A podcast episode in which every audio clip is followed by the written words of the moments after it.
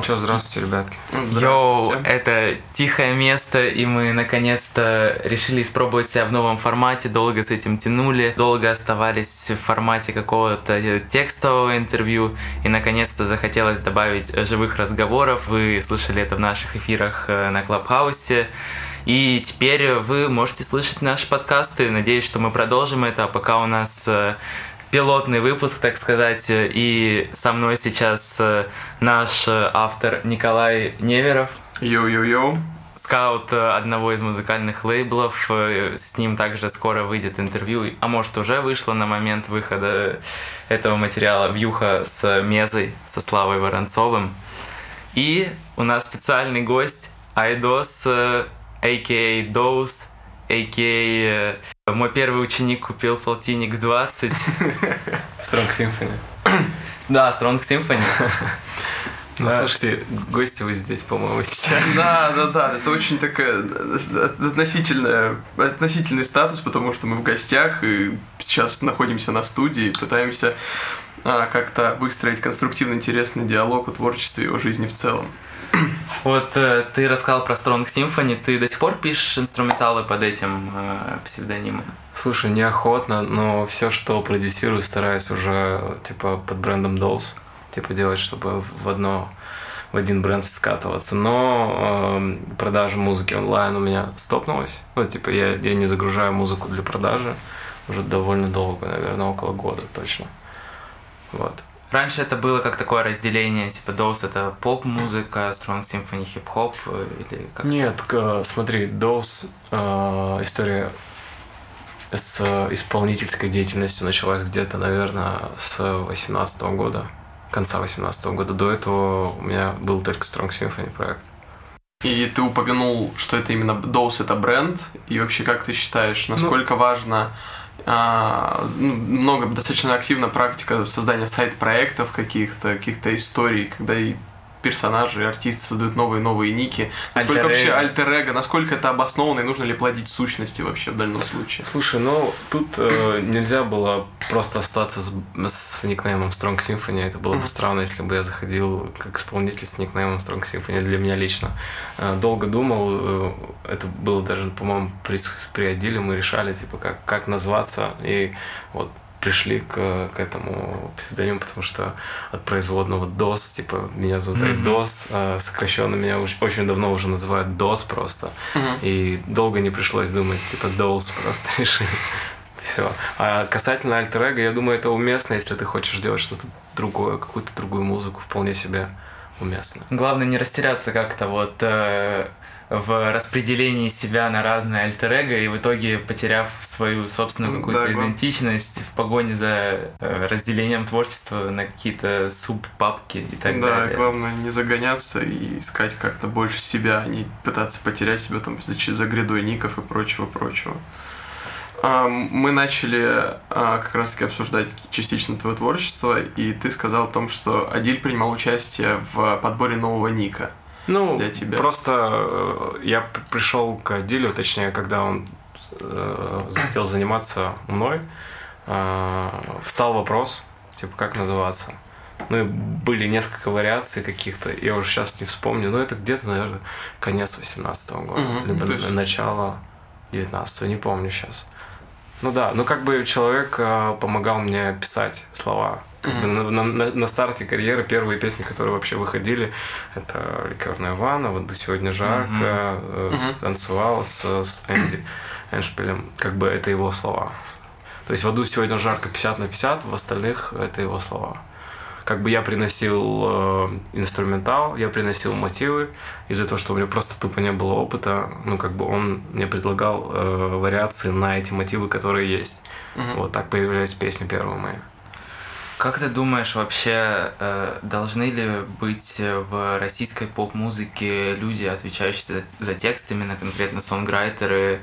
Потому что, допустим, есть э, еще издавна такой стереотип, что каждый артист должен сам себе писать музыку. Слушай, это полный бред, мне кажется. Если, если есть артист вот наподобие меня, допустим, который приходит, у которого есть э, мотивы, ну, зачем ему писать плохие текста. Если есть какой-то профессионал, да, который да, может да. ему помочь все это сделать. Я думаю, что это все уже давным-давно ушло на второй план, что в, в западной индустрии это нормальная практика, когда кто-то что-то за тебя придумывает, вы делаете просто э, какой-то цельный материал. И как раз-таки насколько помню, у порно-рэпа была статья про то, что вообще наша индустрия разделилась на два таких лагеря. Это текстовики, а-ля Оксимирон и так mm-hmm. далее. И артисты, которые выросли в артистов из продюсеров, а-ля Скриптонит, mm-hmm. Квок, Салуки, Салуки и так далее. И он говорил о том, что откровенно просаживается какая-то текстовая составляющая. И мне кажется, что он как-то необоснованно совершенно это клеймил. То есть, возможно, нет каких-то прям жестких панчей или чего такое, а нужны ли они вообще в таком творчестве, где упор делается на звучание? Ну, это неоднозначное суждение в целом. Смотри, а, я, по-моему, флоу говорил. Да-да-да, было такое. Я сказал, что люди, которые приходят из продюсирования, конечно, им меньше, как бы мало что сказать. Ребята просто сидели дома и такие, мы артисты, заявляют себя. Я сейчас общаюсь с ребятами, с продюсерами, которые тоже хотят идти в тему исполнительскую, и я понимаю, что у них тоже будет какой-то путь, где они будут писать плохо. И ну, это, это нормально, это короче, что кто-то начинает писать плохо, а потом он как бы развивается. Я согласен э, с Зданием, что mm. есть такое ощущение, что, ну, как бы, чувак не может написать сразу классно, и есть, и я за собой даже замечаю, что немножко как-то узколобо, что ли, написано. Некоторые, короче, без, без поэтической подоплеки, короче, угу. такой, ну как-то очень простенько, что ли. Я себя за это очень часто корю, честно. То есть, по-твоему, музыка, она должна быть такой более метафоричной, чем прямолинейной? Да нет, нет понятия, какая она должна быть. Ты просто ну, в для, твоем для себя, для себя я бы хотел, да, чтобы она была как бы наполнена интересно. Какие для тебя главные сложности на данном этапе в написании песен? А, самая главная сложность, мне кажется, заключается в том, что я просто сам себя дико загоняю. Но я, у меня сильно большой запрос к себе, и у меня производство э, песен довольно обширный, долгий процесс, где я только учусь делегировать, отдавать какие-то вещи на, ну, как бы, производство другим людям. А вообще, как ты считаешь, насколько важно вот, уметь делегировать сейчас творчество? Потому что, ну, эта тема так или иначе в каждом интервью, в каждом разговоре с артистом проходит, и очень часто там ЛАУД, Мин, 104, они все говорят о том, что им сложно отдавать что-то вот за пределы своего контроля, за пределы своей юрисдикции. Вообще, как ты считаешь, насколько это важно и почему именно у нас, вот в нашем, скажем так, постсоветском пространстве люди как-то неохотно это очень недоверчиво делают? Слушай, это не даже не в, в не дело постсоветское или не постсоветское. Мне кажется, просто творческий человек, ему сложно отдавать что-то придуманное им другим людям, потому что они как бы заходят э, сюда, на это поле, и начинают свои, свои грядки туда насаживать, ну короче. Это нужно понимать. А, ну, как бы, как у меня происходит, я э, начал искать от этого плюса.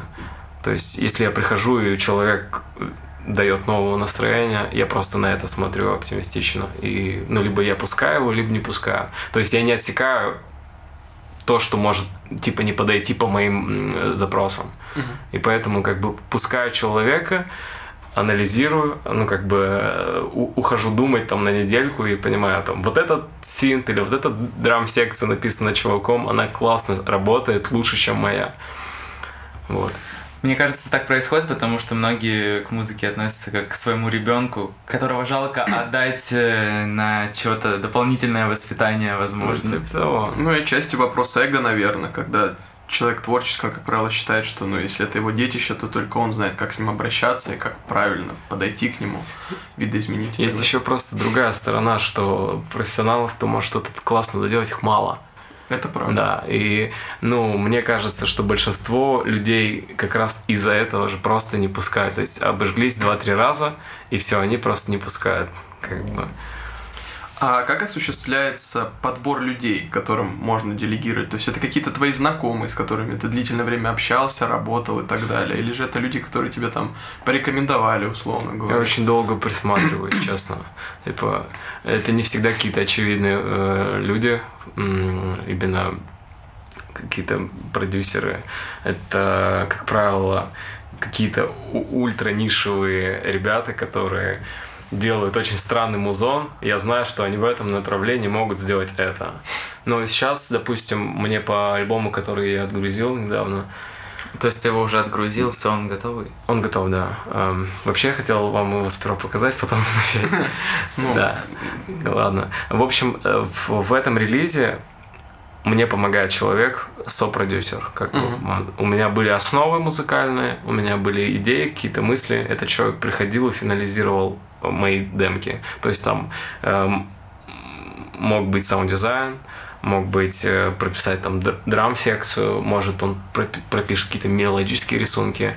Это Олег Бекназаров, у него, к сожалению, нету творческого псевдонима, он как бы в команде Demon Style, ну вы знаете. Да, да, да. да. Вот, это классный. Легенда. Мы вместе живем, он сосед, если честно. Серьезно? Да, да, в соседней комнате спит, мне кажется.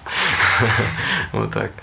А над новым материалом как-то участвовал э, Паша, который... Паша сводит. Паша... Сводил, да, его, да. Как вы познакомились с Пашей? А, это долго, это классная, долгая история и судьбоносная вообще для многих людей, если честно.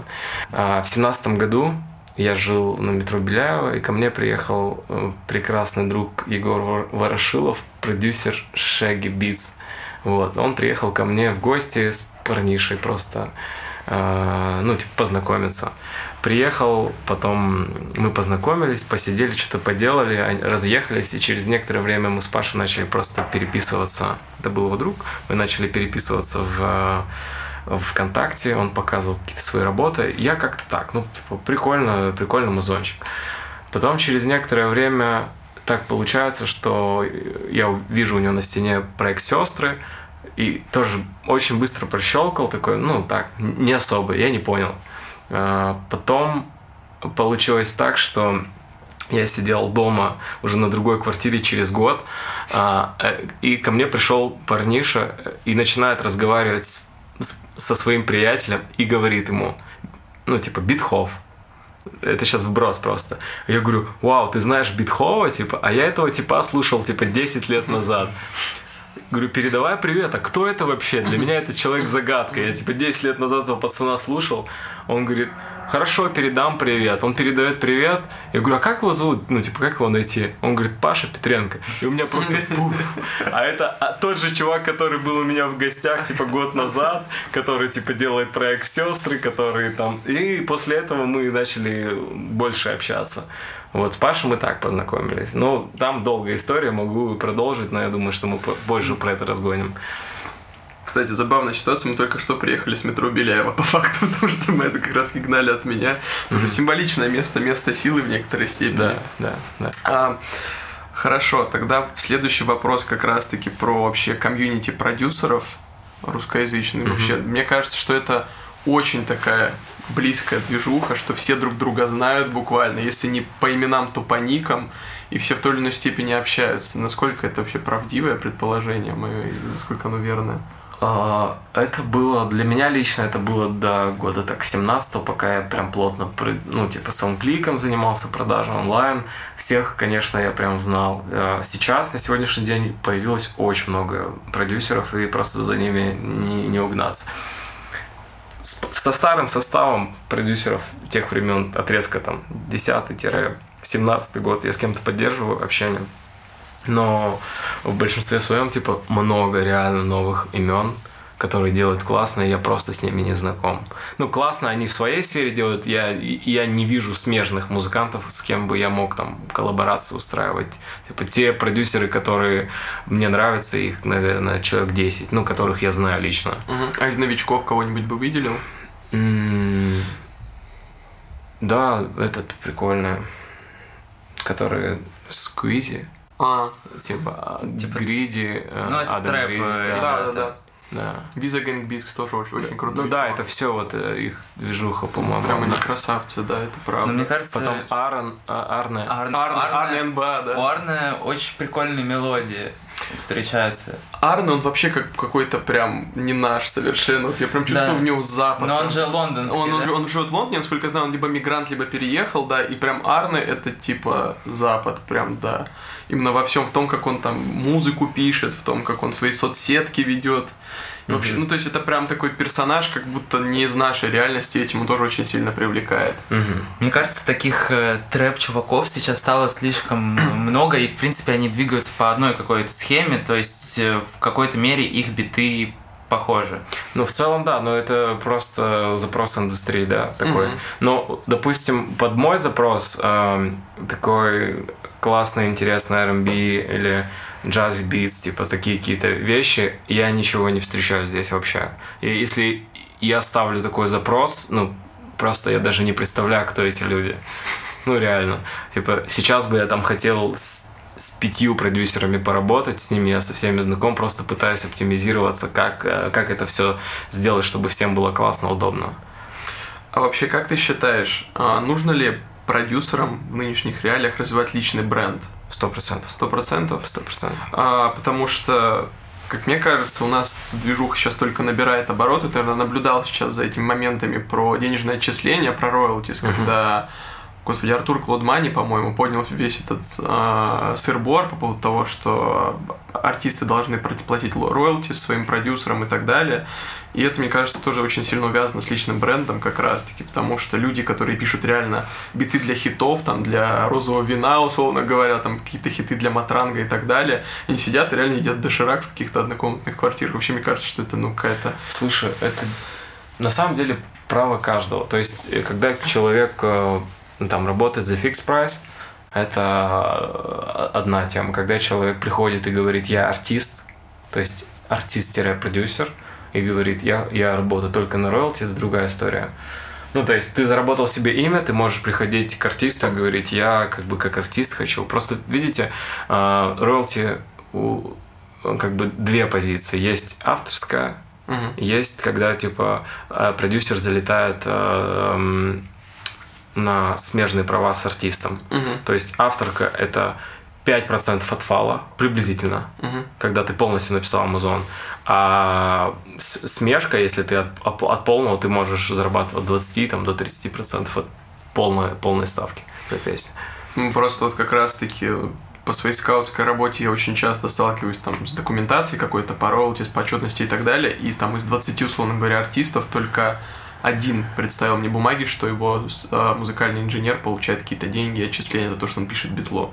И мне кажется, что это такая очень показательная ситуация в нашем музыкальном комьюнити, что люди как-то не настроены делиться каким-то Ну, своими это- это деньгами, клаутом и так Просто это демпинг внутри рынка. Приходят битмейкеры, которые продают биты за 5000 рублей, условно, там Мгм. эксклюзив. Это даже, возможно, для кого-то очень высокая цена. И они демпингуют очень жестко рынок. И ты не можешь прийти типа к артисту, когда миллион од- однотипных битов, ты не можешь прийти к артисту и ска- сказать, бро, я типа мега крутой продюсер, хочу получать 30% ро- роялей, как Слава Мерлоу, условно, да. Мгм. А, а, потому что есть тип с другой стороны, который за 5000 рублей, типа, все тебе за это сделает. Ну, короче, все печально, согласен. Но на самом деле, мне кажется, тут все зависит от самих продюсеров и того, как они будут себя позиционировать. Ну, это Э, бренд, да, сто процентов. Ну Да, это такая незрелость, Какие бы кажется, ты- нашей индустрии. Какие бы ты дал советы тем, кто только начинает продюсировать, как им двигать свой бренд? Выстраивать, э, искать артистов, в которых они сами верят. То есть, вот есть артист классный, они находят, у него мало подписчиков, но у него классная музыка, да, условно. Они должны его находить, у него классная музыка, и они вместе с ним начинают рост. Когда у них начинается рост, так или иначе классный продукт всегда выстреливает. Мы живем в прекрасное время, когда классный проду- продукт всегда доходит до финального слушателя. Ну, типа, не, для, не до массового, может быть, но до какого-то финального слушателя доходит. Те же самые мейджеры или лейблы, ну, какие-то маленькие лейблы дают пуш хороший м, для маленьких артистов. Это прикольно. И когда ты начинающий продюсер, битмейкер, ты приходишь, взаимодействуешь с такими артистами, у тебя появляется кредит.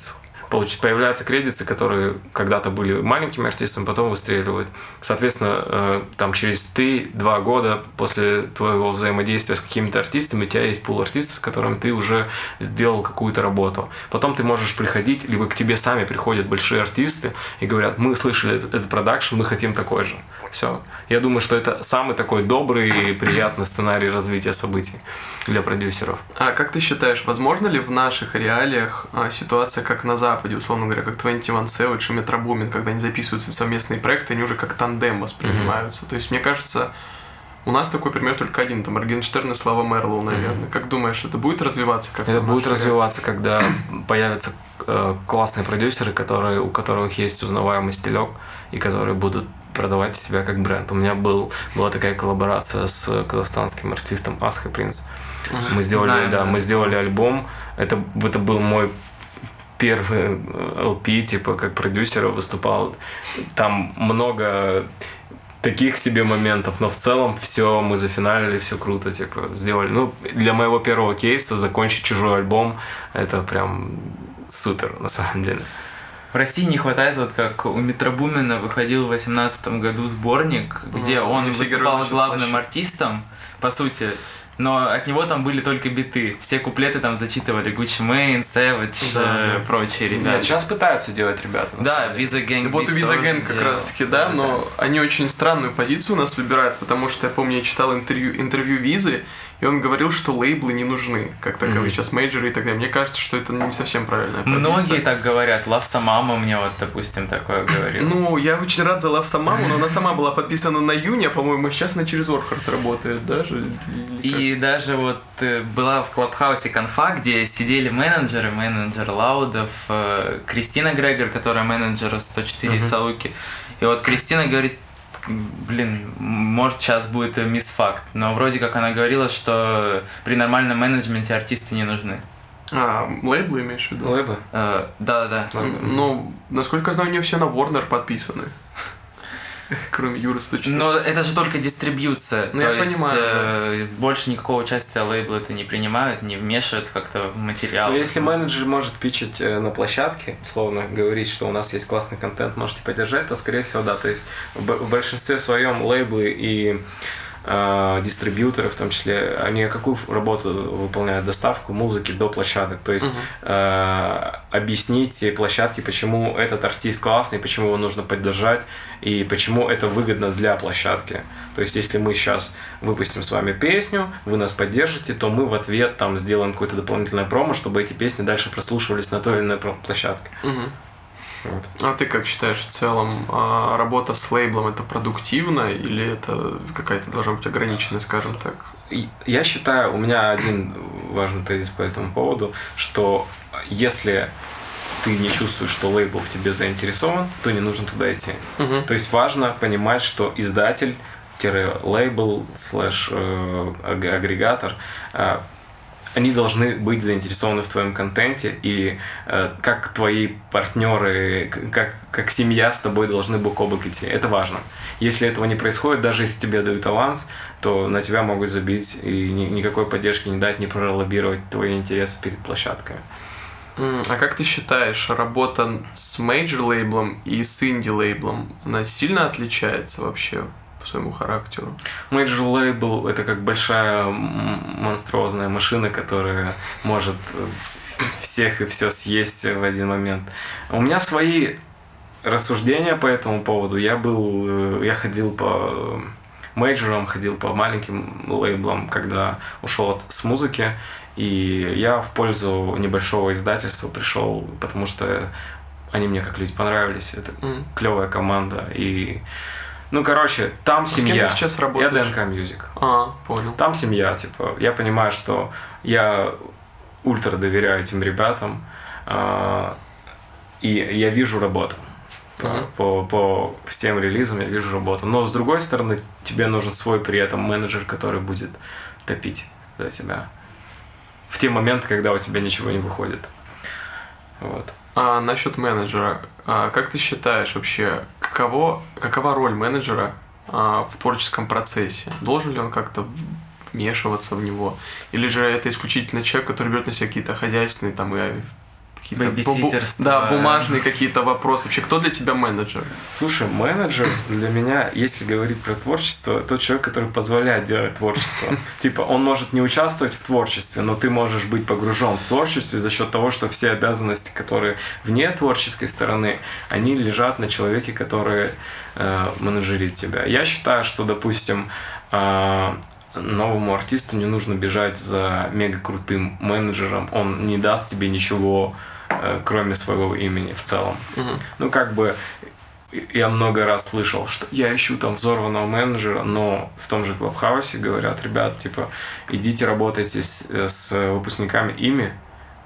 Есть, да, такая Да, школа? да, Типа, выпускниками ими, типа, инициатива. дайте, да, дайте им возможность поработать. У меня девочка Лен, она вообще почти не из сферы, она там продюсировала съемки, там работала, по-моему, на Ворнере какое-то время, но в целом, типа, она не из э, индустрии музыкальной. Я ее взял как ассистента, и, ну, как бы, с чем-то справляется, с чем-то учится, но я думаю, что все классно. Я, не, я какое-то время бежал за большим менеджером, и для меня было это важно, что я мог ощущать внутри, что за мной какая-то большая каменная стена. Мы поработали два месяца с Женей Мурашоевой, которая Окси, Мгм. э, и ну там разошлись тоже, решили так все. Да, кстати, тоже очень интересно было бы обсудить, как вообще, как вообще Женя в работе. вот как- Женя какая она. профессионал, на самом деле, большой профессионал. И причем она тоже же как человек э, не из индустрии приходила в это все. То В есть не целом, было- да, по ее рассказам, как она заходила в, к э, Оксимирону, она испытывала дикий стресс, потому что у нее не было опыта, по-моему. Да, синдром самозванца, то, что Да. я не там, где я должна Да, быть. да, 100%. А сейчас она, по-моему, занимается курированием каких-то маленьких артистов. Сопровождение релизов, насколько я понимаю, каких-то артистов. Мгм. Потому что... Не знаешь, с кем она сейчас работает? Честно, нет. По-моему, она Джима ведет, который сейчас... Возможно, возможно, Мгм. возможно. В том же Клабхаусе был тезис о том, что вот э, как э, Айдос сказал про то, что артист должен с продюсером э, бок о бок работать постепенно, повышая планку, то также и с менеджером. То есть ты работаешь с каким-то другом или с каким-то малоизвестным организатором, которого ты веришь, и в итоге вы вместе растете, Да, вместе да, развиваетесь. Или ты не приходишь к кому-то большому и надеешься на то, что тебя спасет его Ну, это надежда, это всегда ты хочешь э, найти какое-то не оправдание, а найти... эм, гарантию. Да, какую-то гарантию, но это не гарантия. Гарантия только в конечном итоге продукт, который ты делаешь. И типа менеджер не делает за тебя этот продукт. Нужно это понимать. Менеджер это человек, которому ты просто можешь верить и который верит в тебя. Вот. А когда человек верит в тебя, и у него есть какие-то способности по, ну, типа, договориться с кем-то, э, то это, по, мо- по, моему, по моему мнению, что это будет успех. Типа. Химия. Да, Командная, да, командная да. химия. Ну, Давид сказал о таком моменте, что можно начать работу с другом. Мне кажется, что это очень сложно, и в конечном итоге можно похерить и дружбу, и... Сто процентов. Есть, так, есть такое мнение. Но классно начинать с другом, когда тот в тебя верит. Но все-таки, ну, то есть, это классная связка. Да, наверное. В целом, это классная Очень. связка, потому что тебе нужно доверять человеку. Там просто бывает такое, что, допустим, ты не гражданин России, но ты приезжаешь и заключаешься в России с каким-то лейблом, там, с мейджором, да, условно, а тебя должен быть представитель, у которого есть Да, гражданство. да, да, у которых регистрирует Да, там да. ИП, и, И ты как бы переписываешь на него весь свой контент. Да, да, да, да, да. Это, это вообще это очень жизненная история. У меня такие ситуации были, когда там надо было, да, как доверенности писать на какого-то там на А родственника. там у чувака вообще паспорт был потерянный. Да, да, да, мы не будем говорить имя чувака, ну да, была история про то, что человек, ну, не гражданин нашего государства, и нужно было, короче, как-то решать этот момент, и да, и он тоже передавал свои права на музло, по-моему, на тетю свою или что-то такое, ну, то есть максимально забавная ситуация. Вообще, как ты считаешь, насколько жизнь в России отличается от жизни в Казахстане? Вот ты как человек, который пожил в двух странах, мне кажется, что это вообще два разных мира почему-то. А, Я не могу точно сказать, потому что я в разный, в разный возраст жил там и там. И, ну, реально восприятие вообще жизни, когда ты, тебе 20 и когда тебе 27, это вообще разное. Ты, когда приезжаешь сюда, у тебя некоторый стресс, и ты все воспринимаешь колючим, и вс- все против тебя. Но в целом, мне кажется, если бы я сейчас приехал в Казахстан жить, я бы плюс-минус то же самое чувствовал Фиг знает. Мне здесь все, все окей. У меня нет, я не чувствую никакой дискриминации, там ультра, все нормас. Единственное, что э, комфорт здесь, конечно, то есть ты можешь что-то заказать в Павлодаре, ты навряд ли что-то можешь на таком уровне как бы жить. Москва очень продвинутая в этом плане. Мы готовились к подкасту, я читал интервью, и ты там говоришь, что ты не очень активно выходишь из дома, то есть ты любишь засиживаться как раз. Ну, это проблема больше, мне кажется. Это проблема? Ты считаешь, что это проблема? Почему? А, ну, во-первых, нужно выходить на солнце, ребята, это очень важно. Ну, в Москве, конечно, его особо нет, но в целом нужно выходить, дышать, э, гулять. Это, это здоровье. Просто когда ты дома сидишь, у тебя недостаточно кислорода, как минимум. Но есть обратная сторона, почему мне нравится быть дома и не выходить, и э, я как бы более производительный когда я не получаю негативную э, волну типа от людей при взаимодействии с ним, с ними, у меня нормальная самооценка, нормальная вера в себя, нормальная производительность, я очень сфокусирован, у меня там э, отличное начало дня, то есть я понимаю, что у меня распорядок, я встаю, делаю тренировки, потом там иду завтракать, потом иду работать, условно, я не угу. сажусь писать текст или что-то еще. Вообще очень удачно расположено место, мне кажется, потому что ты вроде как в городе, но как-то здесь спокойнее, мне кажется, чем вот, знаешь, где-то поближе к центру. Выбирали место, где не делают ремонта. Здесь, здесь, короче, комплекс, все типовые ремонты, это как апарт-отель, все mm-hmm. типовые ремонты, здесь вообще не делают, э, типа, э, не сверлят ничего, короче. А, чтобы тихо было. Да, да, мне это было важно, потому что последнее место, где я жил, э, мы заезжали, ну, типа, в, с девушкой в квартиру, в которой, в дом, в котором, типа, было там а 15 квартир, э, заехали. Все остальные были а, без пустые, ремонта, да. Понятно. И просто в моменте, э, в, конце августа, началась сверлежка и ну, как бы сносили стены, и это был просто ад. Ну, короче, спишь, мог работать. Ты спишь, и тебя аж подтряхивает, ну, в смысле, тебя аж подкидывает от того, что там где-то что-то упало. Это, кстати, еще момент с соседями, наверное, насколько они восприимчивы вообще к музыке, потому что... Здесь же звукоизоляция, наверное. Ну, да, нет, звукоизоляция. Это, это херня. Не, херня. Конечно. Потому что я помню, я слушал подкаст Blitz and Chips, он называется, или как-то так. И там чувак рассказывал, что он был соседом Салуки, когда тот записывал «Властелин коллег». И, короче, когда вышли треки, типа, все начали обсуждать «Йоу, «Властелин коллег» такой классный альбом, все дела». И этот парень начинал всем говорить, да меня уже задолбало, типа, слушать этот «Властелин коллег», пока, типа, Сеня сводил его 10 раз, все переслушал. Я уже не могу, типа, я с ума схожу от этих треков. Зато этот человек слышал все сниппеты, да, все да, первые все версии. Да, у него там просто, что не день, то пресс-релиз э, нового сингла с «Властелина коллег». То есть, ну, мне кажется, это тоже очень важный момент такой, и не каждый сможет с этим совладать. Если говорить про выход из дома, то артисту это, наверное, будет важнее как для получения личного нового жизненного опыта. Есть ребята по типу Фрэнка Оушена, которые записали альбом, а потом 6 лет скитаются, гуляют, набирают новый опыт, чтобы потом было о чем э, рассказать. Угу. А, вообще вопрос вдохновения. Если постоянно находиться дома, то откуда брать вдохновение? Как вот творческий человек, расскажи нам об этом. Ну, к счастью, прожитого достаточно сейчас пока, чтобы угу. писать. И чтобы это все возвращалось флешбеками условно для тебя, чтобы ну, начать о том или ином писать, тебе нужно просто словить себя на хорошем позитивном раскладе. То есть допустим, если я там с кем-то поссорюсь, я ну, не могу. Если там я какую-то токсичную хуйню от какого-то своего знакомого получаю, или девочки какой-нибудь, все, я тоже не могу. Для меня важно с чистой мыслью приходить к написанию текстов, мотивов. Это, как правило, происходит там, 5-6 утра. Я, я специально там в 10 вечера закидываюсь мелоксеном, мелатонином, чтобы уснуть, в, в, там, принимая душ, все, и ложусь, и, типа, жду, пока усну. И все, в 6 утра просыпаюсь, от, ну, там, смотрю на свои инструментал, на которые я хочу написать, и запускаю их каждый, и начинаю в диктофон фристайлить э, мелодии. Придумаю мелодии и, и начинаю писать тексты на эти мелодии.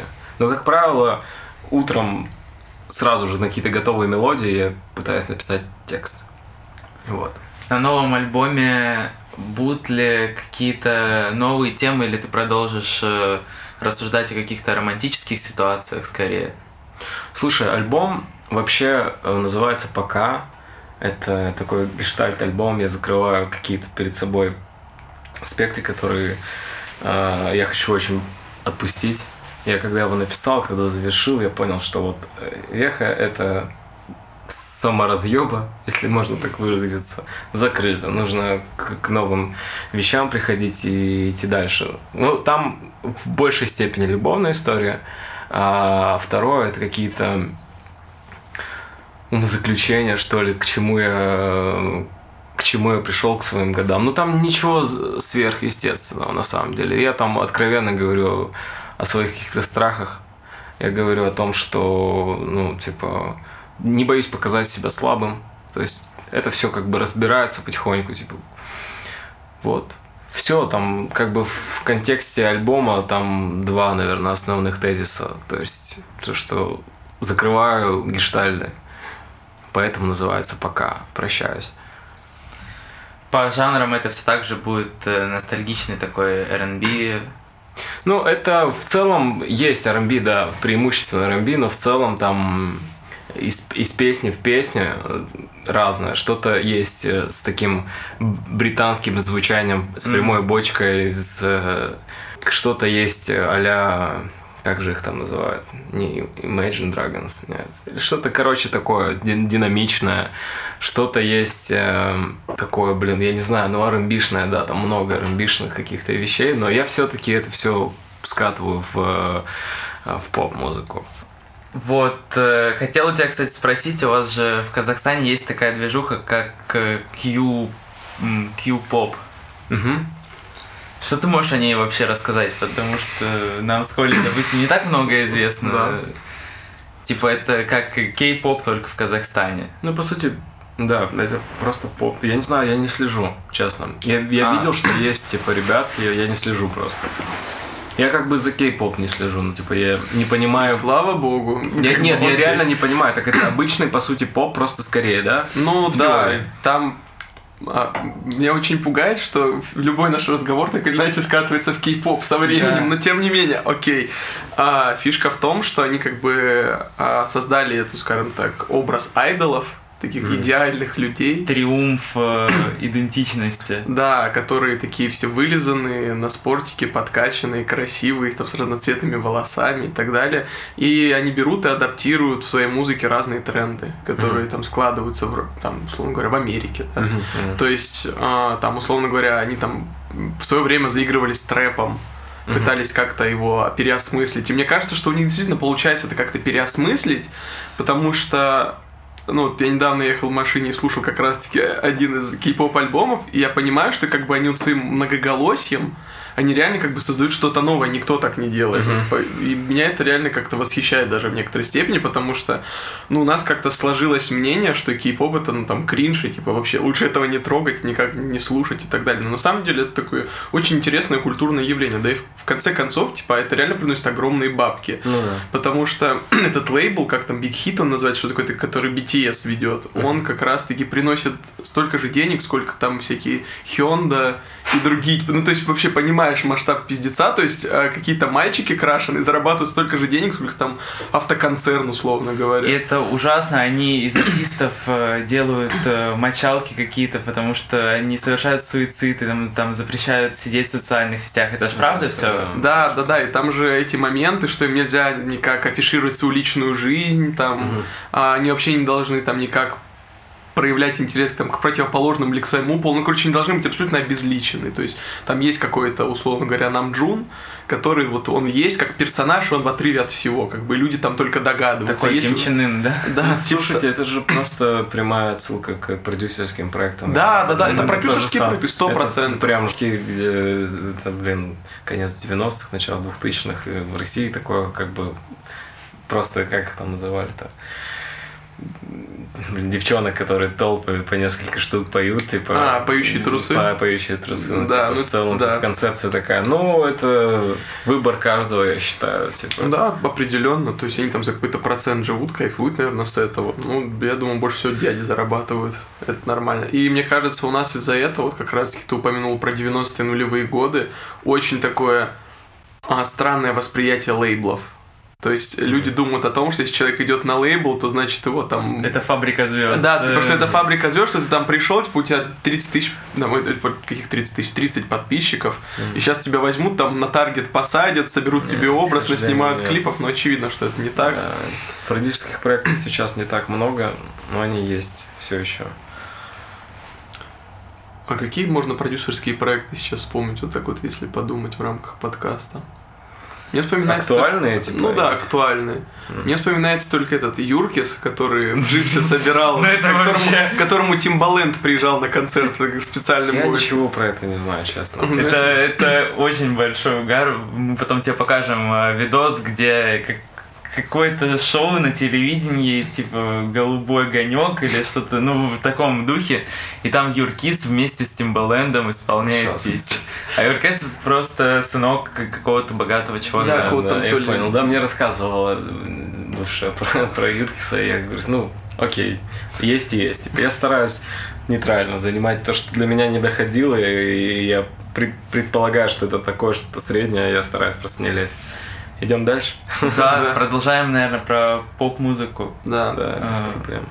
Вот мы с тобой обсуждали про то, что у нас э, в России отсутствуют персонажи уровня Дуалипы, э, которые вот также делают качественную какую-то коммерческую э, поп-музыку. Как думаешь, с чем это связано? Ну, я недавно это обсуждал, то, что все-таки западный рынок, да, дольше существует, фор- формировался, и такие кейсы, типа, как Дуалипа, они всегда были. Ну, э, вот это, наверное, тоже, типа, история про продюсерский. Я, я лично так думаю, что это выстроенный правильный продукт финальный. Да, То есть это редко, даже там условно та же Билли Айлиш, это же тоже поп-сегмент, но я, я, я и там думаю, что это больше как продюсерский, да, в, в- во всем понимании, если глобально, да, на это смотреть. да, Ну, там же такая история, то что э, вроде как э, альбом, э, все инструменталы писались там э, в Финес. бедрум стиле, типа чувак ее брат делал, а сводили-то уже большие ребята. Не, ну какая разница, как сводили, сводили, как свели, но в целом, типа, и раз это звучит так, как слышит финальный слушатель, то, наверное, ну как бы Да, То есть это не приходили, не делали как коммерческий изначально проект. Ну, в целом, короче, объясняя, возвращаясь к вопросу, я считаю, что просто рынок очень давно там существует в сегменте поп, в качественном поп, поэтому там это актуально и там это появляется. Мне очень нравится так- так- такая ветвь музыки, классный коммерческий поп. А, Он очень во мне отражается. ты по сути я- его и представляешь э, частично. я, я стараюсь его представлять. У меня там, допустим, этот релиз был, наверное, последний такой э, некоммерческая, некоммерческая музыка. Dальше я хочу по-разному пробовать. То есть у меня выходили в конце года под, под прямую бочку там музыка, но я за нее горд, потому что она классно сделана технически. И, короче, мне это нравится, и я, я ни в коем случае за это, ну, мне не стыдно. Я сам перед собой чувствую, что э, ну, ты делаешь то, что тебе нравится. Какая разница, какая разница, кто как будет говорить по итогу. Типа, в целом, самое важное быть верным себе. Если ты делаешь то, что тебе нравится, ты просто должен не подвергаться какой-то критике и все. То есть я сам для себя знаю, что я не пойду делать какой-то, блядь, э, неинтересный, стрёмный, там, русскоязычный поп, который уже все переделали, которые стоят на хуевых радиостанциях, точно за мной такого не будет. Типа, я буду извилистыми путями идти, буду делать а, похоже на западный звук, коммерческий поп какой-то, но, но верен в себя, вот. А если бы в разговоре с иностранцем он попросил тебя показать, вот что, с какой поп слушают у нас в стране, что бы ты ему включил, какой один трек? М. У меня есть э, референсный трек классной поп-музыки на русском. Я считаю, что это там трек «Улети Тифеста». О, да, типа, он да. типа по конструкции и, и посчастливилось мне принимать участие в создании. Это вообще отдельно, типа, отдельный кайф. Но я не из-за того, что я принимал участие, я просто понимаю, что это по конструкции, по, по тому, как это зашло в массы, это классный поп-трек. Поп-трек это же не всегда прямая бочка. Поп-трек это как бы э, вседоступность, да, популярность. Насколько это может быть массово, просто э, соотношение массовости и классной музыки в, в этом, допустим, треке для меня, типа, классное, взвешенное. А, вот не ожидал, что упомянем Тифеста. Вообще, как ты относишься к тому, а, как его творчество эволюционировало вообще, вот какой он сейчас? У него же недавно вышла эпишка, где там три трека, и э, с отсылочками там на психоделик, рок, звучание, mm. больше эксперименты. как ты относишься к я, я считаю, что каждый двигается как хочет. Типа Тифест никому ничего доказывать не нужно. Я бы, конечно, хотел бы его слышать э, в каких-то ранних формах, но если человек видит отражение себя в этом, то, наверное, классно. Типа мы общаемся, я не стараюсь осторожничать, но в целом, типа, э, как хочет, так и делает. Если захочет делать поп, я думаю, у него это получится. Я всегда ему говорю, типа, давай что-то я тебе напишу, может, помогу сделать что-то прикольное. Я всегда ну, для, открыт помочь человеку сделать какую-то хорошую историю, э, клевую, где я просто буду горд участвовать. Вот. Мне почему-то кажется, что Тифес чем-то Дорна напоминает. То есть он добился каких-то высот, и сейчас он просто как бы в поисках нового себя, как через Мне сейчас э, того же скрипа напоминает. Э, чувак устал от э, рэпчика, пишет его только по фану, а вот серьезное музло у него уже инструментальные всякие штуки. Мы ждем альбом от группы Скриптонит. Да. Очень ждем. Да. Вообще сейчас такая тенденция, что все рэперы стали очень часто выступать с бендами. Тот же Локи, ЛСП. Вот вчера был на концерте Салуки, и Наверное, все реально устают уже от 808-х и всего, хотят пробовать ну, живой так, звук. выступление живее просто. Тут не дело в том, что они уходят в живой звук. Это просто как бы клево смотрится. Элемент То есть, если ты просто с диджеем и с микрофоном, это скучно дико.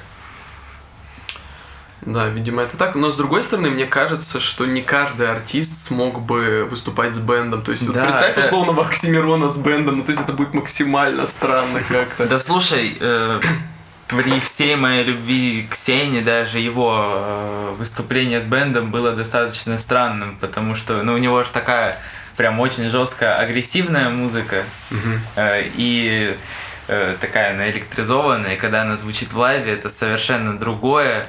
Э, конечно, прикольно слышать, когда он какие-то вестерновые штуки у себя делает, немножечко фанковые, немножко джазовые, немножко там э, латиноамериканская музыка.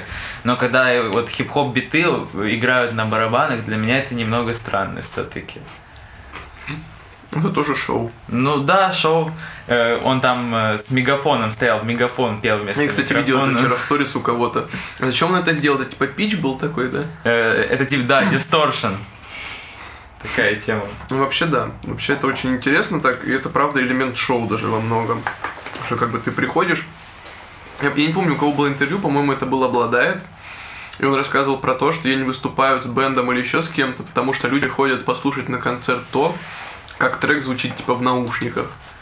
Музыка обладает, мне кажется, вообще не предназначена для бенда. Для, э, для диалогов с досом, ребят. Музыка обладает, не предназначена.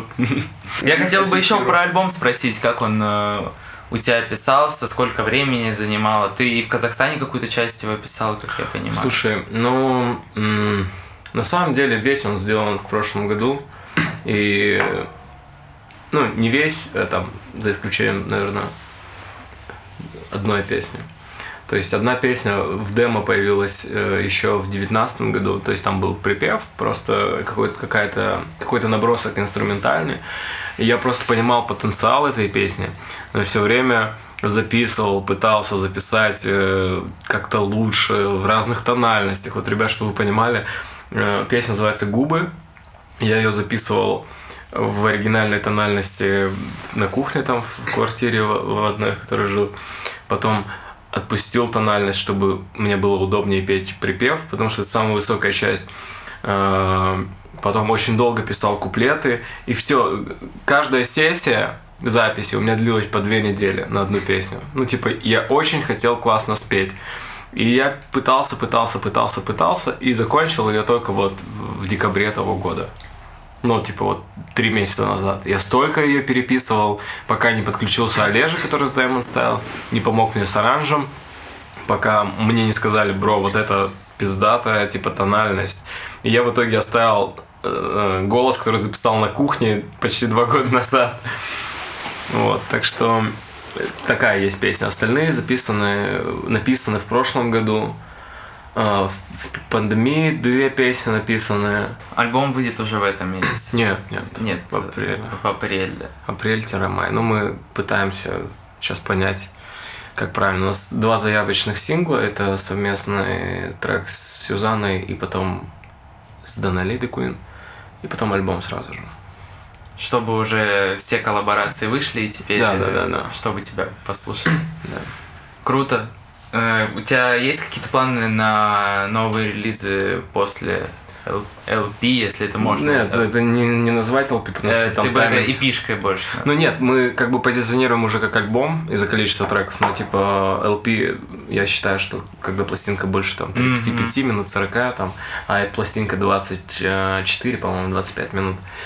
И, ну, короче, альбом, альбом, есть планы, да. Меня вообще, я, я боюсь их оз- озвучивать, потому что э, пока что, типа, я к реализации этих планов э, иду Ну, очень понятно. долго. Ну, короче, я планировал этот альбом отдать в декабре, отдал его только сейчас. Типа, чтобы вы понимали, как, как бы все расстраивается постоянно, что-то что доделывается долго. Те, с кем хочется это доделывать, э, всегда либо заняты, либо не могут найти вдохновение, чтобы это доделать. Но амбиции на 21 год большие, хочется очень много песен выпустить, очень много. Как ты думаешь, э, нужен, нужны ли LP в эпоху стриминга вообще? А, у меня пишутся песни, которые как синглы просто очень странно работали бы. Ну, типа, их нужно завязывать в какие-то релизы. Э, Я понимаю, что, скорее всего, их не нужно делать, но я себя хочу позиционировать как артист, который рассказывает какую-то историю. Если ты расскажешь какую-то историю, а не просто запуливаешь там хитами, нужно все-таки как-то объединять песни, концепции. У меня это просто сработало на раз. Я думаю, ну, попробуем еще раз. Ну, тебе хотелось бы прям записать какой-то большой релиз на 40 минут, там, на 15 Возможно, треков? возможно. Но я думаю, что к этому нужно прийти, заработать какую-то аудиторию, чтобы этот релиз ждали. В целом, конечно, в 2021 году альбомы это странно очень. Только большие артисты и как бы только для больших артистов это уместная история. В целом это как бы соотношение стримов там или доходов с этого, это, конечно, такое себе удовольствие. Ну и вообще, объективно, стриминги, они как-то просели в 2020-2021 году. И прям, если даже посмотреть на то, как, какие альбомы выходят сейчас, там у больших артистов, то они как-то намного меньше собирают, как мне кажется.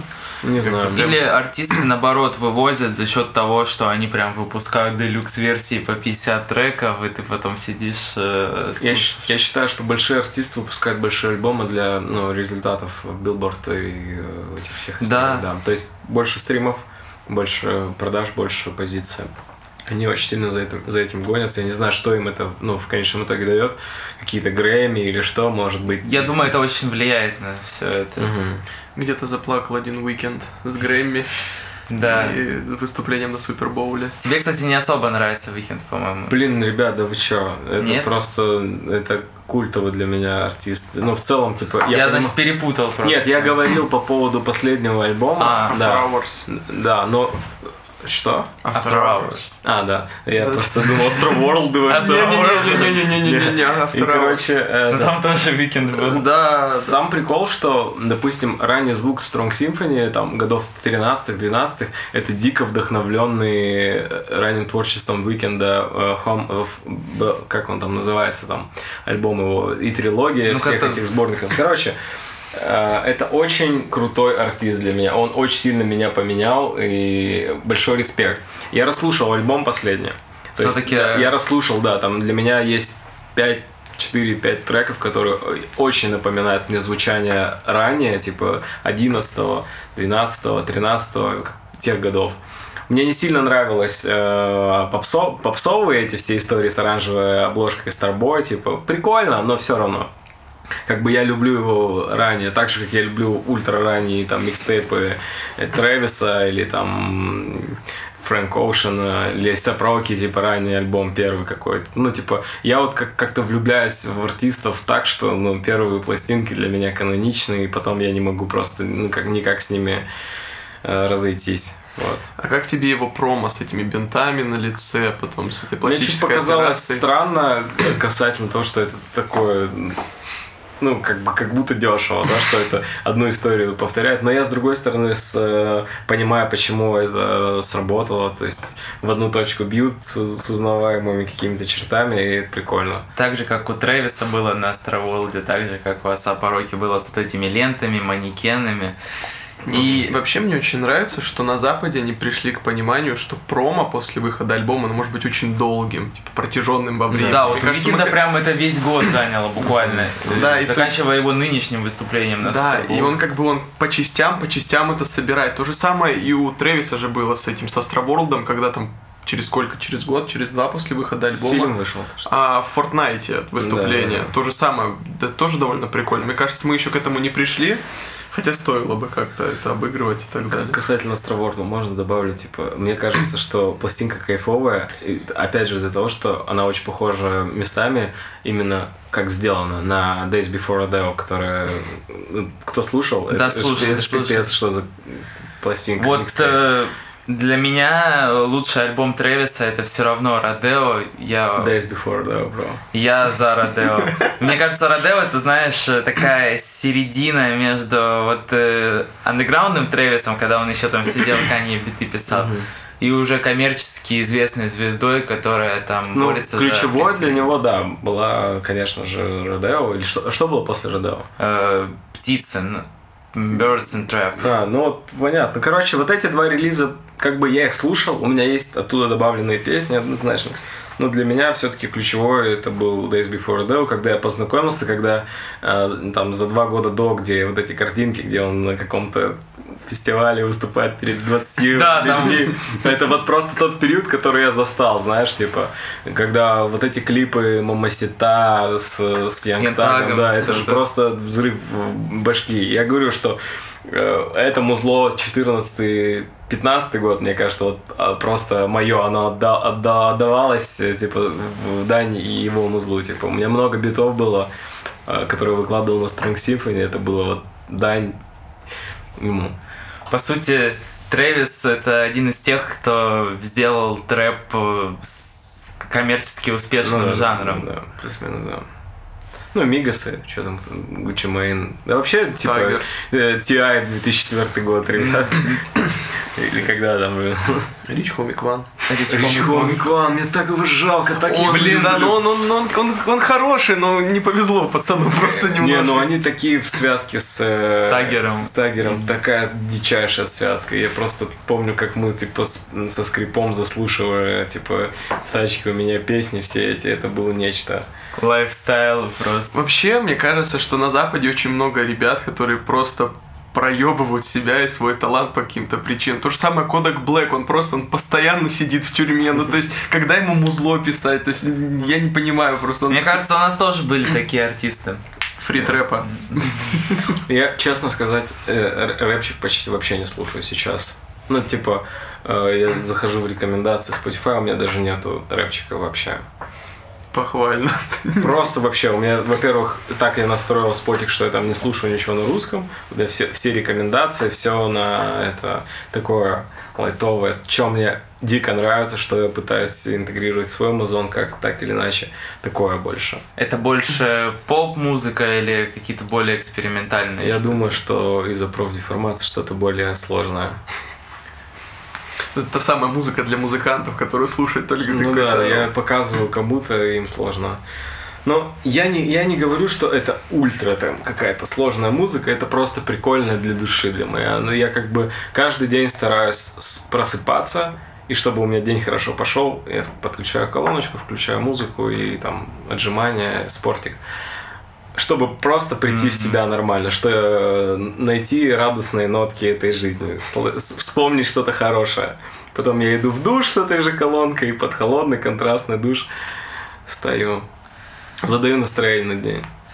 У тебя нет такого чувства, что новая музыка на все меньше и меньше удивляет. Речь не про дату выхода, а про то, что как, чем больше материала ты в себя впитываешь, тем меньше ты что-то цепляющего лица а, Нет, так и есть, но э, она, знаешь, раньше цепляла что-то, что сейчас обыденно. Просто а, новаторство, да, про новаторство, наверное, речь. Как бы ходы все избитые. Но я как бы нахожу такую музыку, которая меня удивляет до сих пор. Я не прыгаю по топ-чартам вообще, как бы. Спасибо Spotify за подборки. Да. Спасибо, Spotify. Открытие недели для меня. Вот есть плейлист открытие недели. Да. Каждую неделю мне просто, ребят, вы не поверите, я 95% песен добавляю, просто лайкаю. Для меня это просто пипец находка. Паблик «Тихое место» — это открытие недели двух человек просто, что им в плейлист попало. А, вообще насчет стримингов, то есть вот ты говоришь о Spotify, ты только Spotify пользуешься сейчас, да? Такая против рекламы. Нет, я везде слушаю.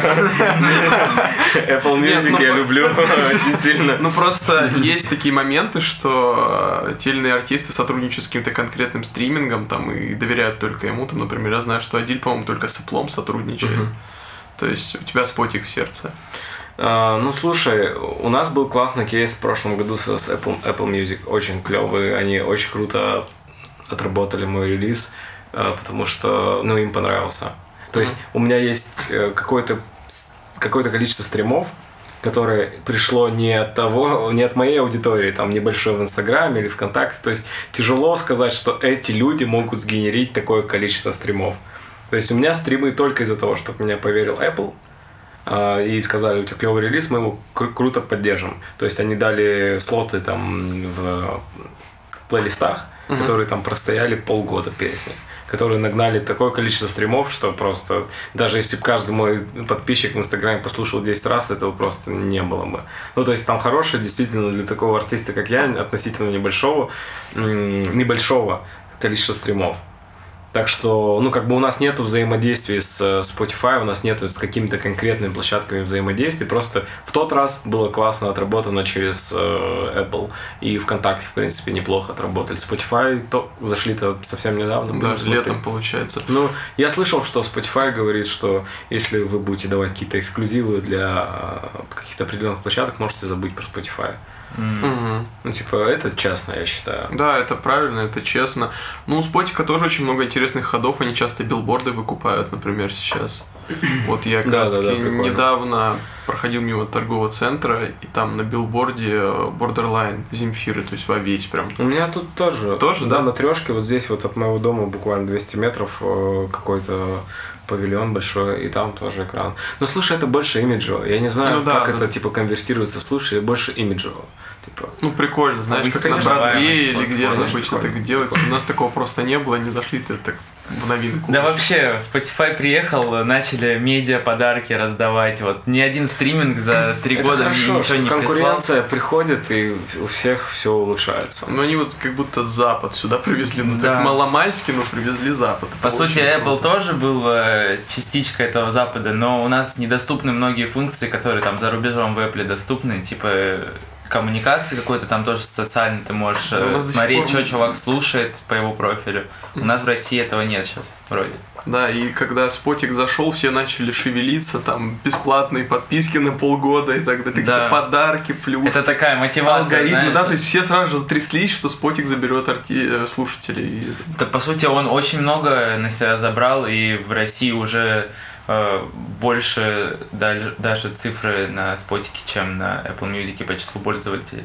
И Меня еще прикалывает, что у них есть статистика в открытом доступе. Это очень Spotify. удобно. У Spotify, Да. да. То есть можно зайти и вообще посмотреть, что То, что- артист из себя То, представляет. что ты можешь зафоловить там артиста, Да. то, что ты можешь у него прям мерч купить прям на его страничке. Там И- есть поддержка еще. Да. Да, да, да, из-за ковида как раз поддержите, да, задонатьте, тоже прикольно. Или плейлисты от самих артистов. В принципе, это и в Apple можно делать, но там нет такого, чтобы ты на страницу артиста зашел и увидел Мгм. его плейлист Да, прям. да. Там и даты концертов. Да, Да, да, то есть все как-то очень централизовано. Кто есть продюсер, кто участвовал в создании. Прикольно. Да. Респект Spotify. Э, Респект. И Apple тоже. Респект. Всем респект, Всем респект. Бум респект, э, Яндекс Музыка респект, всем респект, спасибо за музыку, ребята. Если вы хотите э, задонатить нам за рекламу, вы можете отправить, я не знаю, куда. На. Patreon На куда-нибудь. Патриарха. Патриарха. Патриарх Кулич. Да, да, это восхитительно. А Что у нас еще по темам? Про Клабхаус? Про Клабхаус, ну ла- пофиг, уже поговорили про Клабхаус. Можно спросить э, про TikTok pop, э, типа, Кстати, да, это очень интересная тема. в том плане, то, что очень много шума, и очень мало влияния этой штуки всей, то есть она реально какая-то очень У скоротечная. меня есть один совет. Просто про ТикТок, в общем, да, наверное. Ну, Ну, да, можно, Да. в принципе. Я думаю, что ТикТок э, нужно воспринимать как содружественную площадку. Это очень крутая штука, когда ты загружаешь с нулевого аккаунта какой-то какой-то фрагмент своей песни, и он может завируситься. То есть э, тебе не нужно ни за что платить, он просто делает охват большой. И ты понимаешь, круто работает твоя песня или не круто. То есть ты грузишь песню хитовую, с, там 90% она разойдется в ТикТоке. Если ты это преподнесешь креативно, это будет круто. Если твоя песня хитовая, то ты должен, типа, подубить свое эго и сказать, ну, типа, надо писать дальше. Моя музыка не всегда про ТикТок, типа, мы пытались э, делать э, таргет на те песни, которые выходили в лото, просто ее тяжело в жестикуляции как-то показывать. Ну, это было на тот момент. Вот, так что я считаю, что я вообще просто убрал из своей жизни какой-то хейт каким-то вещам, которые Ну, могут, да, понятное не срабатывать. Я просто начал смотреть э, на, на все прикольно, типа, там, Олежа ЛСП, мне кажется, я... Это- Олег это Скай, это Олег Скай. Или Валентин дядька. да. Валентин, да, ну это, это правда прикольно, но не знаю, Что, трушность или что? Нет, это даже не трушность, а просто, мне кажется, тоже нужно какой-то баланс выдерживать с иронией, потому что ну, это откровенно в клоунаду переходит какую-то. Ну, я, может, что пропустил, я не знаю. Я просто видел, что он пришел и делал с ТикТоком все эти движухи. Но он вообще так очень активно осваивает социальные сети ЛСП, как то есть он там этот блогер Олег Скай, все дела. А я это пропустил, не знаю. Это прикольно, то есть он берет камеру просто там у какого-то своего оператора, начинает снимать как видеоблог, типа, ходит, здравствуйте, я Олег Скай, сегодня мы пойдем там пить водку и а, париться в бане. Ну, Довольно прикольно, да, но а, мне кажется, что это тоже такой, знаешь, прикол, а, когда люди удивляются, что типа, большой артист занимается такой клоунадой. То есть, ну, Ну, если человек чувствует себя органично с этим, как можно за это его судить? да, сто процентов, нельзя за это судить, что он очень харизматичный. Ну, он, он дико харизматичный. Да, он прям, он реально, он очень крутой, и он что не скажет, он, ну, это реально просто залетает. Он еще Серьезно. такой душевный, просто пиздец, ребят. Ну, типа... А ты знаком с ним? Да, с Оле- Олежем, да я типа позавчера с ним в караоке висел, типа, ребят. Ну, типа, после концерта мы поехали в Марину в караоке, типа. А, да, он, он что-то писал в Твиттере, что с кем-то он там пел со Или слов. Лида А, с- Ледой и с кем-то, и с Клюевым, да, что-то пели. с Мудриком. А, с Мудриком, да, да, Сергей что-то в Мудрик, с Мудриком. Да, шатаут Мудрик. Ну, короче, все классно, классно, и все ему простительно. Мне кажется, с такой харизмой все можно простить, и, и совместку с Нюшей даже. Да, да прикольно, сам- ну, поч- почему нет? Ну это прикольно, ну то есть, ну правда. Да нет, это- конечно, прикольно, все классно. Пусть, пусть каждый делает, что он хочет делать, я считаю. Вот ты упомянул Лиду. Как ты вообще относишься к этому Прикольно. персонажу? Вообще прикольно. Я познакомился. Ну, типа, чувак, э, ну, просто тоже делает, что ему по кайфу. Неважно, на что-то это похоже. Это дети рэп, по сути, да, тоже. А ты слушал его альбом вот этот новый, который Не, вышел? мы в тачке ехали с, с ребятами, с, э, с Лидой, они включали, я вообще до этого не слышал. Я знаю, что они на ДНК выпустили, Да, что да, да, да, был да. такой какой-то не- в некоторой степени бум.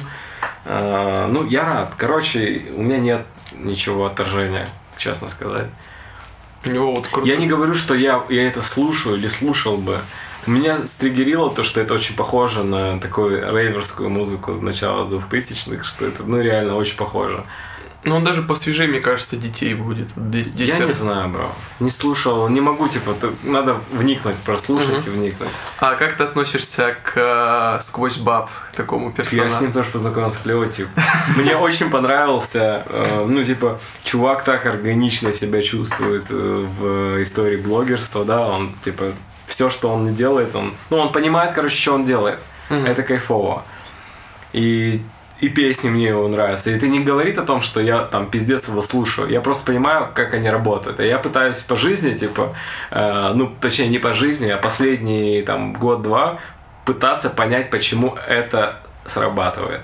Почему это, ну, там, нужно слушателю.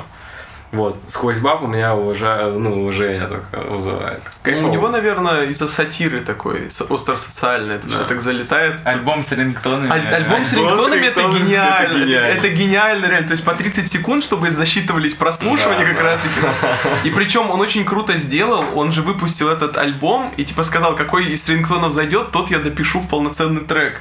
И он выпустил трек бывший, типа, ну это гениально, с группой Хлеб, ну это прям очень смешно. Так звучит. прикол в том, что Ауф оттуда же должен был быть. А, да?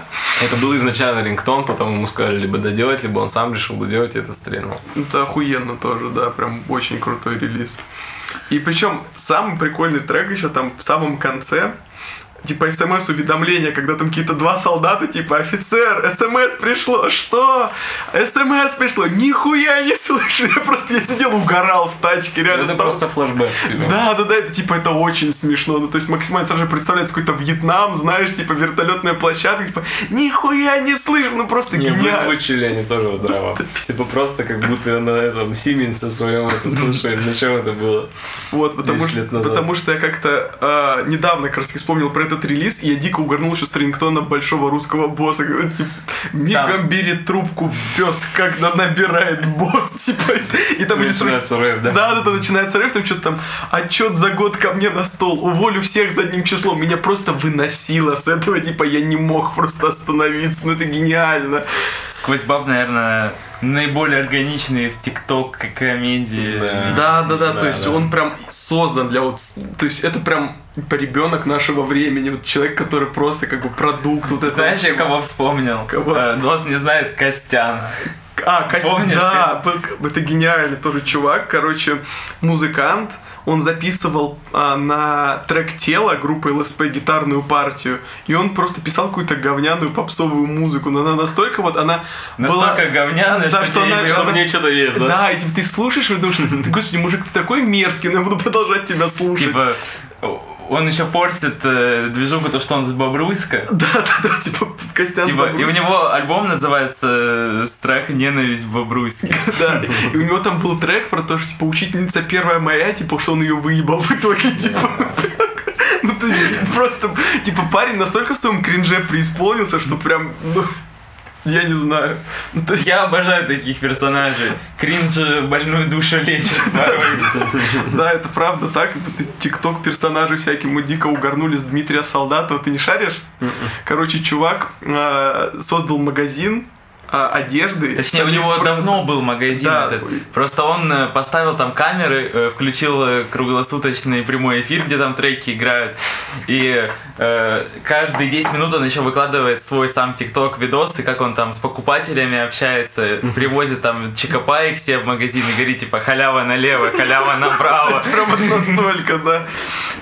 И типа вот Давид это прям амбассадор таких вещей, там типа мартышка Яша, там какая-то просто обезьяна, которую водкой Я не знаю, я просто обожаю, я нахожу в этом э, русскую идентичность современную. Я в этой идентичности живу, это Ну, восхитительно. насколько это прекрасно, опять же, что ТикТок открывает таланты, у которых ну, не- немного возможностей там проявить свою индивидуальность, да? Даже вот чувак с музыкальную, магазина. творческую. Да, это правда так, и мне кажется, что е- вот ТикТок это такая среда как бы пониженной ответственности, то что там все воспринимается нормально. Что бы ты ни делал, там Да. воспринимается Она нормально. просто. Если, если тебе это не нравится, ты это видеть не будешь. И это площадка, где люди становятся все более открытыми и могут э, обсуждать те темы, которые раньше, допустим, э, нежелательно было обсуждать Да. в публичном пространстве. Там в Твиттере тебя могли бы загнобить за что-то, а вот в ТикТоке ты можешь любую хуйню высказать, и тебе будет нормально. И найдется аудитория, которая И так ты- считает. И, да, и ты будешь загибать пальцы, рассказывая странные истории про себя. Да, да. А помнишь этот чувак, который записывает видео, где он одну и ту же фразу повторяет? Типа, что-то там, ни капли в рот, ни капли в рот. Не помнишь? Да, я понял про То же самое. Это... Это странно. И в то же время, Восхитительно. Да, какое-то уродство, которое тебя притягивает в итоге. Да. А как ты относишься к такому понятию, как TikTok хит, когда люди записывают песню и говорят, ну, типа, она для ТикТока? Э, Слушай, ну тут можно по-разному посмотреть, типа, как оно рушит музы- музыкальную индустрию в, в целом. Типа, у нас же не умеют блин, как это громко сказано, не умеют делать классно, типа, не хотят э, заморочиться, сделать прикольно. Типа, все то, что вирусное в ТикТоке супер э, экстра очевидное, которое, но оно прям, фу, типа, для меня. Как бы, как бы я хочу не ругаться, да, на такое, но мне не нравится. Если, то есть, есть, э, как же этот трек был, прикольный, завирусился на английском, самый ранний такой. Мотивчик? Какой примерно? Ну, R&B-шка. Ну, то есть, было много кейсов классных песен, которые завирусились, которые были как будто сделаны для ТикТока, и все классно работало. Даже те же Брокхэмптон благодаря ТикТоку очень сильно... Они сильно выросли разве, за счет ТикТока? Ну, очень много стримов на Шуга треки, которые... Mm, которые с Дуалипой в итоге да. потом, да. Я обожаю этот их трек. Очень крутой трек. Типа для меня даже вот этот трек Sugar, она как-то квинтэссенция классной музыки, которая отражается во мне. Я люблю, во-первых, гитару, му- гитарную музыку, люблю такие напевы, э- сам генерю их постоянно, но да, короче, Борхэмптон, я часто их в референс ставлю, ну, типа, для себя, если кто-то спрашивает. В то же время это и рэпчик, и даже автотюновая и лиричная история, и гангстерские какие-то штуки. Я просто сейчас от такой вещи задумался, что обычно на Западе вирусятся треки каких-то известных исполнителей. То есть я не Да помню, что прям кто-то нет, нет, нет, нет. Нет, сейчас уже поменялось, и очень много Прям с нуля. Э, Да, поп-чуваков. э, Многие сейчас косят, конечно, под Клеера в этом плане, потому что она тоже очень сильно популяризировала этот bedroom поп, э, и многие... А помните, еще была девушка такая, ну, мулатка или что-то такое, Фушен или как? Да, да, Да, хотел да. сказать. Вот она очень так тоже, мне кажется, прокачала за счет ТикТока с этим Ну, треком. самое важное, типа, теперь ей удержаться. Видишь, она заявлялась как артист, э, ну, типа, инди, Мгм. и, видимо, пришел лейбл, который хочет ее двигать как большой поп-артист, и нужно удержаться, да. Там много вводных нужно иметь, чтобы стать, ну, типа, большим артистом. Ну, мне кажется, ТикТок сейчас такой, э, как э, SoundCloud, типа, движуха. Мгм, Если да. тогда, типа, пушился артист за счет того, что его выбирает SoundCloud, то теперь его выбирают, типа, слушатели ТикТока и поднимают. и- Но, э, конечно, в целом э, вырастить артиста как Post Malone на базе типа ТикТока я пока еле представляю. Типа это должен, должно много в чего быть в человеке Да, очень много одновременно. совпасть У нас, у нас был пример э, чувака, который как раз за счет челленджа стал невероятной амбициозной звездой э, Лил Нас. А, Лил Нас, который вот благодаря Old Town Road, это же Но изначально он был перформер, типа, братан, надо учитывать это. Ну, типа, человек не просто All Town Road запустил, и все само получилось. Это перформер. Типа, он, он много чего еще параллельно для этого делал. Поэтому... Он как-то очень грамотно вбрасывал инфу, инфоповоды вообще. Ну, у него с маркетингом все заебись. Мгм. Мне кажется, что за ним тоже кто-то стоит. Один человек так не сможет делать. То есть там у него как-то очень Да последовательно все выходило. Да, это понятное ты. дело, да. Потому что как только кончились фристайлы, он начал рассказывать, типа, что он гей. Сразу же, моментально. Как А ты видел фотку в Твиттере, где он типа сиськами? Я видел, типа, как он записывал а, тиктоки под индусские ремиксы, типа, на его треки, типа, на Old Town Road и на Панине. Это тоже Мне кажется, это по постмодернистски. Это максимальный постмодерн, то есть у нас так не делают. У нас зашкварились люди тысячу раз. Короче, э, вырастить большую звезду в ТикТоке исключительно это сложно. Это максимально сложно. да. Хотя у нас есть примеры чуваков, которые за счет этого только и вывозят, вроде э, DaBaby, Megan Thee Stallion. То Насчет DaBaby я не знаю. Мне кажется, что он сдулся уже прям максимально. Показатели, конечно, понижен, но он все еще, что бы он ни дропнул, все это какие-то челленджи, какие-то истории.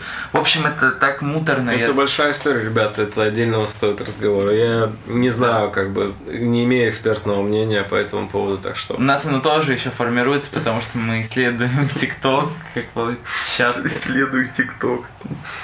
Но в целом, пока это звучит амбициозно, хоть и во многом ограничивает, добавляет новые критерии в музыкальной Да, индустрии. да, То, что приходится адап- адаптироваться артистам. Да, постараться Ну, подправить. допустим, мне сложно э, в плане того, что я не могу быть э, дико коммуникабельным в соцсетях.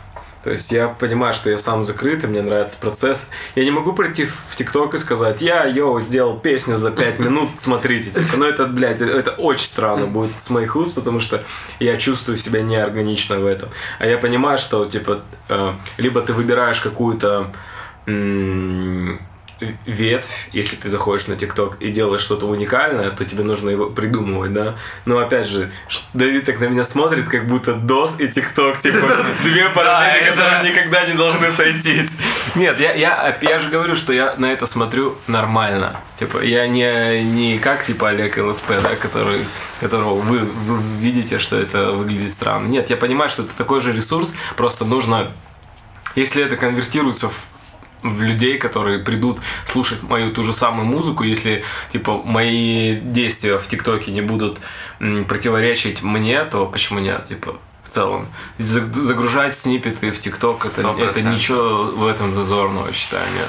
Если, короче, все нужно делать органично себе. Если ты считаешь, что это органично тебе, ты идешь и делаешь, и забиваешь хер на то, кто что думает. Ну и в то же время как-то все равно адаптироваться под формат. Да, да, однозначно. Но типа не формат, где в тебя этот, э, как эта херня, лампа светит в лицо. Да, да, да. Я сделал бит для Моргенштерна, типа, и все. И, и как кликбейт это используешь. Нет. Песня Ice с разными голосами. Просто питчи разные наваливают. Ну, это тоже профессия. Anyways. Йоу, у нас в целом закончились темы, наверное, да, потому думаю, что мы, в принципе, и альбомчик обсудили, да. и поп-музыку. А вы просто хотите послушать альбом. Да, мы просто хотим послушать альбом. Мы хотим послушать альбом. Йоу, с вами было «Тихое место», громкие подкасты Николай Неверов, Давид Чебанов, Айдос, как у тебя фамилия? Джумалинов. Айдос Джамалинов, а.к.а. Доус. Слушайте альбом «Пока», который выйдет скоро. И надеюсь, это выйдет все-таки в формате подкаста. Так что всем шатаут, слушайте, поддерживайте нас на Патреоне. Заходите на наши Клабхаус эфиры. И читайте, читайте наши рецензии, читайте интервью, наши интервью, комменты, лайки, репосты, подписки. Все уже слишком и много. И маме своей расскажите. Йо-йо.